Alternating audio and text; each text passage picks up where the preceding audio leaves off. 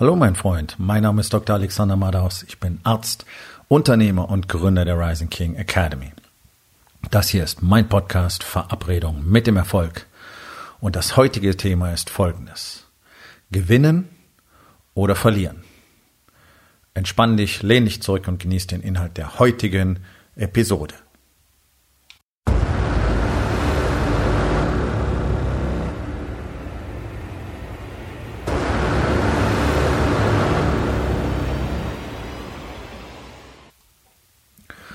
Zurzeit beschäftigt wahrscheinlich die meisten Menschen in Deutschland und auch im Rest der Welt, zumindest Europa, USA und so weiter, tatsächlich diese aktuelle Krise durch das berühmte Coronavirus, was ja nur ein Synonym geworden ist, am allermeisten. Und das, was tatsächlich am katastrophalsten dabei ist, ist die Verantwortungslosigkeit viel zu vieler Menschen. Und daraus ergeben sich ja wirklich verrückte, teilweise schizophrene Zustände. Und das, was mir in den letzten Tagen wirklich klar geworden ist, ist gar nicht, ist, dass das Virus gar nicht gewinnt, sondern wir verlieren. Und das lässt sich übertragen. Das ist das, was Menschen jeden Tag in ihrem Leben tun. Das ist das, was Unternehmer konsequent seit Jahren tun. Ich meine, jetzt sind alle ganz wild drauf, ähm, online irgendwie Meetings abzuhalten, Videokonferenzen. Ja, jetzt treten natürlich jede Menge Leute auf, die äh, dich dabei coachen werden und unterstützen werden, wie du jetzt äh, online Videokonferenzen machst. Also dafür brauchst du wirklich keinen Coach. Ähm, das lernst du innerhalb kürzester Zeit durch YouTube gratis. Mach das bitte nicht, okay? Ihr braucht keinen also wenn ihr nicht wirklich ein Riesenunternehmen seid, das äh, tatsächlich hunderte von Leuten gezielt ähm, in bestimmten Besprechungsräumen zusammenbringen muss. Und selbst dafür reichen Lösungen wie zum Beispiel Zoom oder GoToWebinar. Aber dafür kann es vielleicht Sinn machen, auch eine spezielle Hardware zu installieren und so weiter und so weiter. Da kann sich beraten lassen. Aber der durchschnittliche Unternehmer, der kleinere Besprechungen hat, vielleicht mit zwei, drei, fünf, auch zehn Leuten, hey, dafür brauchst du niemanden und du musst diese Technologien sowieso verstehen und verstehen lernen und das passiert seit Jahren nicht und jetzt sind alle ganz wild drauf und merken, oh, das könnte funktionieren und ja, der Shit funktioniert. Jeder kann online Business machen, auch wenn das vielleicht nicht für jeden Job auf Dauer funktionieren wird. Es gibt Leute, die können online kein Business machen. Ein Handwerker, hm, schwierig.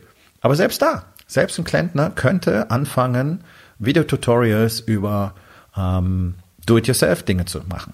Ja, auch ein Friseur könnte zum Beispiel, Friseure könnten zum Beispiel ähm, gegen Entgelt äh, bestimmte, weiß ich nicht, Styling-Tipps oder Dinge, die man zu Hause tun kann, so färbe ich mir die Haare professionell selbst, whatever, anbieten. Ja, einfach nur um, um so ein kurzes Bild zu kreieren, was alles möglich wäre.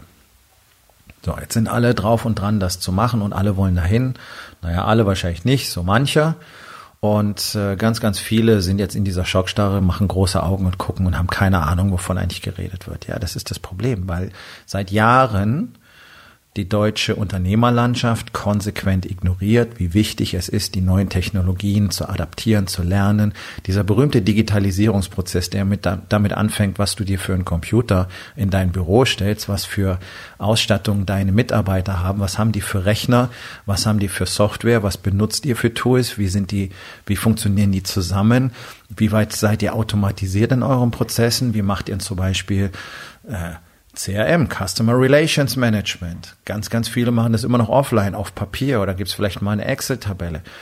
Es gibt so viele Möglichkeiten, die Unternehmer in Deutschland seit, ich sage jetzt mal mindestens einem Jahrzehnt nicht wahrnehmen. Also wenn wir überlegen, dass die Welt sich vor 20 Jahren komplett verändert hat, ich sage das immer wieder und ich sage es auch hier nochmal, durch genau vier Unternehmen, nämlich Google, Amazon, Apple und Facebook. Das sind die vier, die unsere Welt tatsächlich digital komplett verändert haben, die dafür gesorgt haben, dass die Wirtschaft komplett anders funktioniert und Deutschland schläft. Deutsche Unternehmer hatten Faxgerät.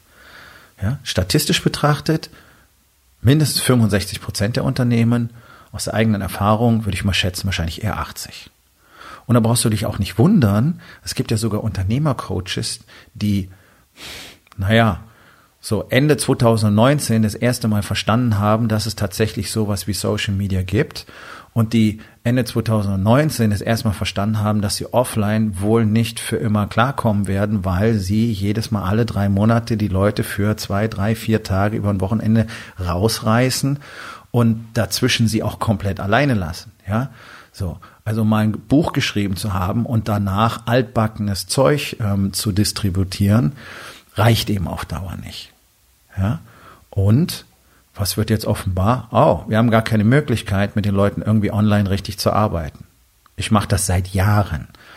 Mein Geschäft, also mein Coaching läuft praktisch ausschließlich online, deswegen kann ich Leute aus ganz Europa coachen und das tue ich auch. Und wir haben die tägliche Verbindung. Das ist das Elegante daran. Wir sind viel, viel näher, deswegen sind die Erfolge auch viel, viel höher und die Zusammenarbeit viel, viel intensiver, als wenn wir uns alle paar Wochen mal zusammen treffen würden. Hm, okay. Also das ist das, was tatsächlich seit Jahren, seit einem Jahrzehnt Minimum bei jedem Unternehmer auf dem Tapet stehen müsste und äh, schon längst integriert sein müsste. In praktisch jedes Unternehmen. Es würde so vieles einfacher machen, würde so vieles billiger machen für euch, so vieles schneller machen würde euch mehr Durchblick gewähren, ihr hättet einen besseren Überblick eure, über eure Unternehmen, über die Arbeitsprozesse und so weiter. Ja. So. Das nicht zu tun heißt, sich für Verlieren zu entscheiden. Genau das meine ich damit. Es ist nicht so, dass die anderen gewinnen, sondern du verlierst. Das ist die Entscheidung, die Menschen jeden Tag in ihrem Leben treffen, Dinge nicht zu tun, die nötigerweise getan werden müssen und sich dann wundern, dass andere besser sind, dass der andere den Job kriegt, dass der andere die Beförderung bekommt, dass das andere Unternehmen die Ausschreibung gewinnt, dass andere auf dem Markt erfolgreicher sind, dass andere dir in Anführungszeichen die Kunden wegnehmen. Bei 83 Millionen Bundesbürgern nimmt keiner dem anderen Kunden weg. Ja, aber ich weiß, dass gerade in der Coaching-Szene diese Sorge riesig ist, dass da Kunden äh, abgeworben werden. Ey, wenn sie nicht bei dir sein wollen, dann hast du irgendwas nicht so gut gemacht wie deine Konkurrenz. Das heißt, ich, das heißt, du hast dich fürs Verlieren entschieden. Das ist doch einfach mal eine sehr harte Wahrheit, die ja auch für mich lange zugetroffen hat. Ich habe mich in meiner in meiner Kliniklaufbahn tatsächlich konsequent durch meine offene und kompromisslose Art zu kommunizieren dafür entschieden, gegen meine Kollegen, die politisch taktiert haben und schöne Arschkriecher waren, zu verlieren. Natürlich war ich in dem Szenario der Gewinner, weil ich eben meine Authentizität nicht aufgegeben habe und weil ich der Go-To-Guy war für jeden, der die Wahrheit wissen wollte, auch für Angehörige und Patienten, die nämlich sofort gerochen haben, dass die anderen ihnen einfach nicht die Wahrheit sagen. Und es ist das Schlimmste, was einem Patienten und einem Angehörigen antun kannst, wenn, wenn du sie einfach anlügst und einfach so tust, als würde alles schon wieder werden, wenn du genau weißt, ist es nicht so. Und das ist nicht schön und es macht keinen Spaß, aber Menschen schätzen es tatsächlich, wenn ein Arzt in dieser Beziehung komplett offen ist. Ähm, wenn man es richtig kommuniziert, es gehört dazu, du einfach sagen, ja, stirbt halt.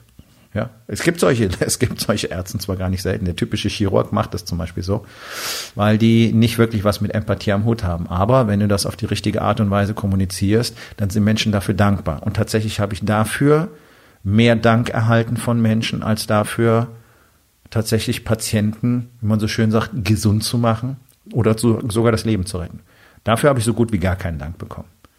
Ich kann mich an ein oder zwei Patienten erinnern in 20 Jahren, die sich tatsächlich bei mir dafür bedankt hätten, was ich für sie getan habe. Und für den ganzen Rest war es irgendwie äh, anscheinend normal. So ist Deutschland halt. Ja, wir nehmen alles, was wir kriegen können. Danke sagen musst du nicht. Ähm, aber von Angehörigen habe ich tatsächlich genau für diese schlimmsten Kommunikationen, die man überhaupt haben kann, Dank bekommen. So, jetzt bin ich ein bisschen vom Thema weggerückt, aber ich sehe mich deswegen nicht als der Verlierer. Jobtechnisch, karrieretechnisch war ich aber tatsächlich der Verlierer und ich habe mich aktiv fürs Verlieren entschieden, weil ich nicht bereit war, diesen ganzen Mist mitzumachen, einfach immer den Mund zu halten, jeden Scheiß zu tolerieren, zuzugucken, wie meine Kollegen die Patienten umbringen, an ihrer Gesundheit schädigen, aktiv. Und das ist eine harte Wahrheit und es passiert in Deutschland jeden Tag. Und dann hast du Oberärzte und leitende Oberärzte, die eine Decke drüber breiten und die so tun, als wäre nichts passiert.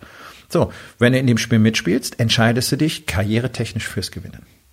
Moralisch fürs Verlieren. Hm. Okay, also es gibt Unterschiede im Gewinnen und Verlieren, das ist natürlich immer eine Betrachtungsweise.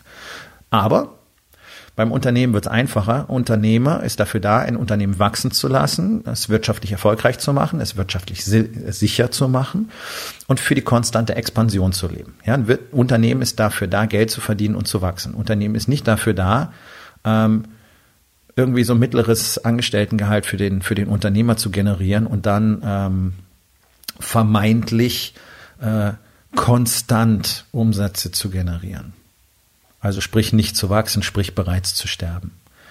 Dafür ist es nicht, da ist nicht dafür da, dass man irgendwann aufhört zu wachsen. Das ist nicht Sinn eines Unternehmens. Von daher ist es hier sehr einfach. Wenn du nicht wächst, dann stirbt dein Unternehmen bereits und dann hast du dich dafür entschieden, es sterben zu lassen, weil du all die Dinge nicht tust, zum Beispiel nicht an deinem eigenen äh, Wachstum arbeitest, an deiner eigenen Weltsicht arbeitest, nicht an deinem eigenen Mindset arbeitest, an deinen Fähigkeiten, an deinen Kenntnissen, zum Beispiel die neuen Technologien zu verstehen, daran zu arbeiten, zum Beispiel deine Emotionen zu verstehen und endlich ähm, einzuordnen und sie als Power zu nutzen. Zum Beispiel deine Familiensituation so zu stabilisieren, dass sie dich nicht jeden Tag im Business beeinflusst. All diese Dinge unterlassen Unternehmer ja jeden Tag. Und damit entscheiden sie sich fürs Verlieren. Ja, und da schließt sich der Kreis, denn es ist einfach eine ultimative Wahrheit. Es gibt genau einen Grund für das Scheitern eines Unternehmens und das ist nicht die Wirtschaftssituation, das ist nicht der Handelskrieg USA-China, das ist jetzt auch nicht das Coronavirus, sondern das einzige, der einzige Grund für das Scheitern eines Unternehmens ist tatsächlich der Unternehmer. Und es haben sich so viele Strukturen als normal etabliert, nämlich, dass Unternehmen einfach ohne echte Kapitaldecke operieren und von Monat zu Monat hüpfen und dann erzählen sich alle die Story, ja, das funktioniert, der ist ja stabil und ihr seht doch, wie schnell es nicht mehr stabil ist. Diese, diese aktuelle Krise durch dieses Virus zeigt nur ganz, ganz roh, was nicht funktioniert.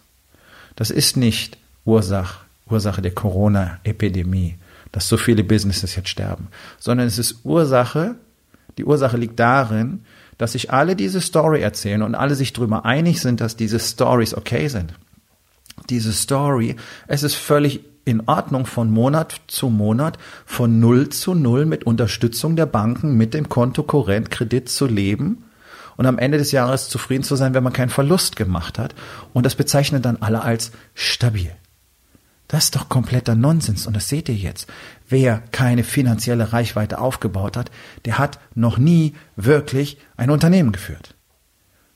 Und ich weiß, das klingt extrem hart, aber das ist die Realität. Denn das Erste, wofür ein Unternehmer sorgen muss, ist für die Rücklagen. Damit du erstens reinvestieren kannst und zweitens, damit eben, wenn mal etwas passiert, was ist denn, wenn irgendwas ist, dass dir deine Belegschaft komplett ausfällt oder ja, und du kannst nicht mehr produzieren, du kannst nicht mehr liefern. Was ist denn dann? Mach dir zu.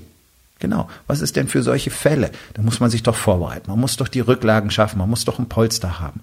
Und dafür primär erstmal selber zurückstecken, vielleicht nicht in den persönlichen Konsum investieren, was allzu viele gerne tun. Da wird erstmal das Häuschen gekauft und dann werden die schönen Autos hingestellt mit Leasingraten von knapp 2000 Euro im Monat. Ich weiß doch, wie es funktioniert.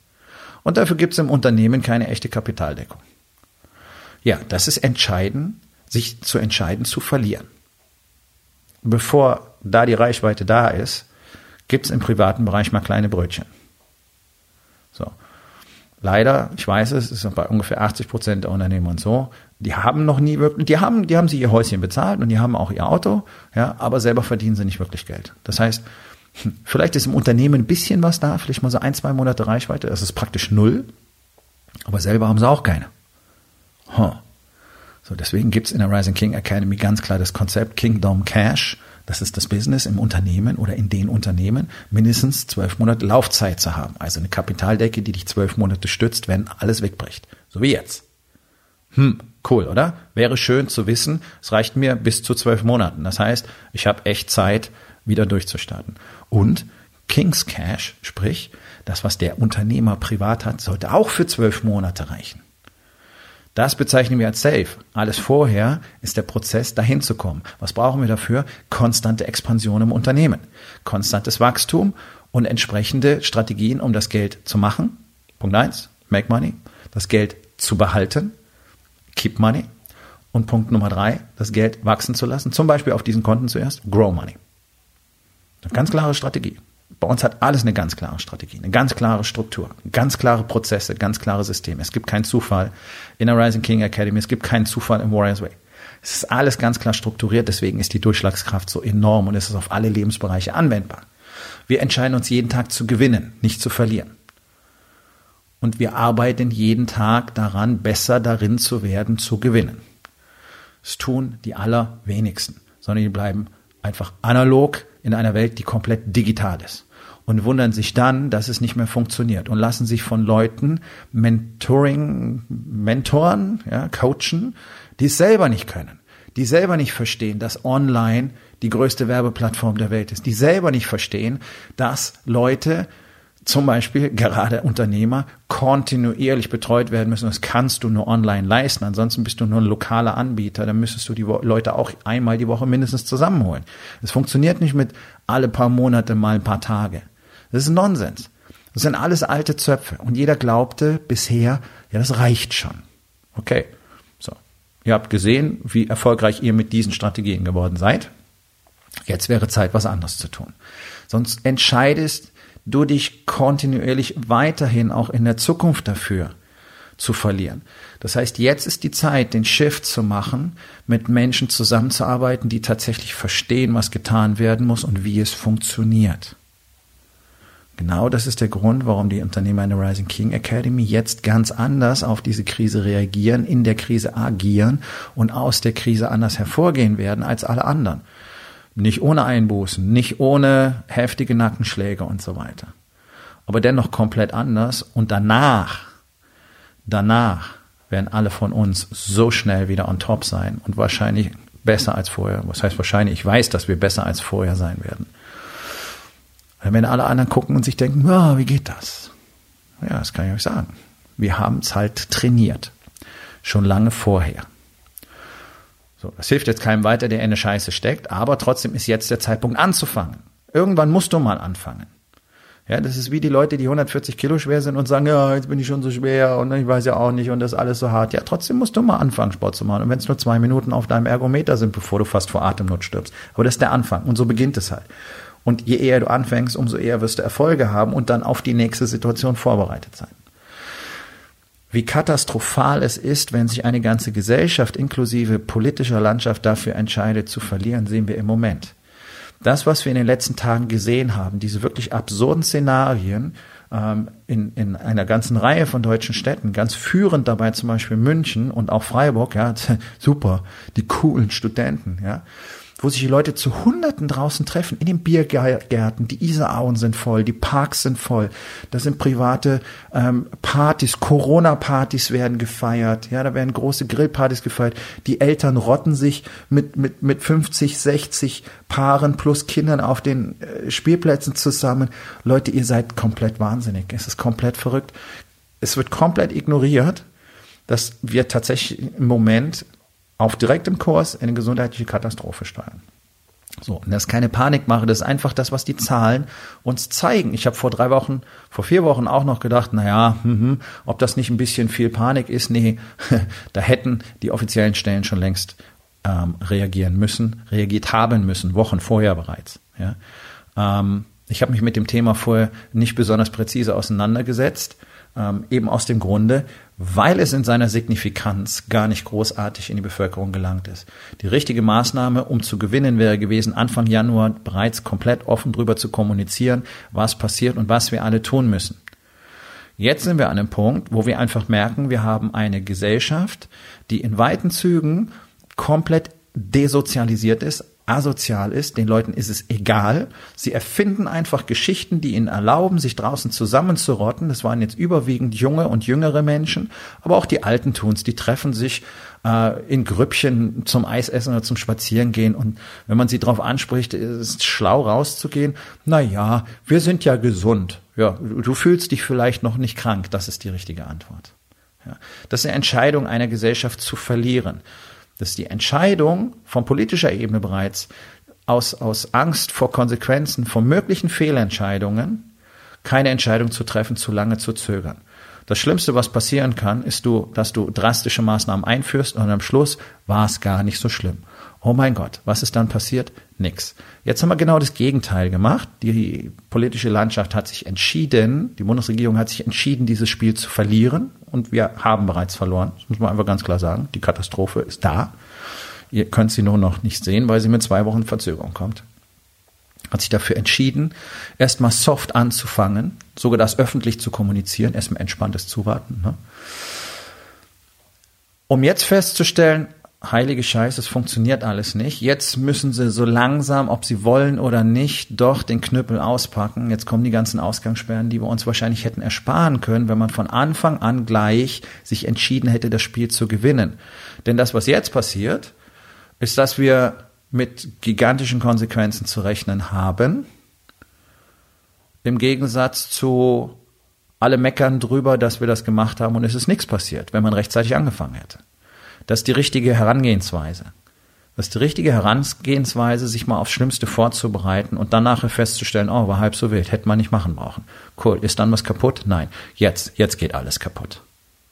Jetzt musst du die Leute, und das wird nicht mehr lange dauern, tatsächlich mit Polizeigewalt in die Häuser treiben. Warum? Weil sie nicht bereit sind zu verstehen, dass tatsächlich das Wohlergehen eines ganzen Landes an ihnen hängt, weil sie nicht bereit sind, mal persönliche Abstriche zu machen. Und es geht nur ums Zuhausebleiben. Es muss keiner Körperteile spenden oder sein ganzes Geld abgeben.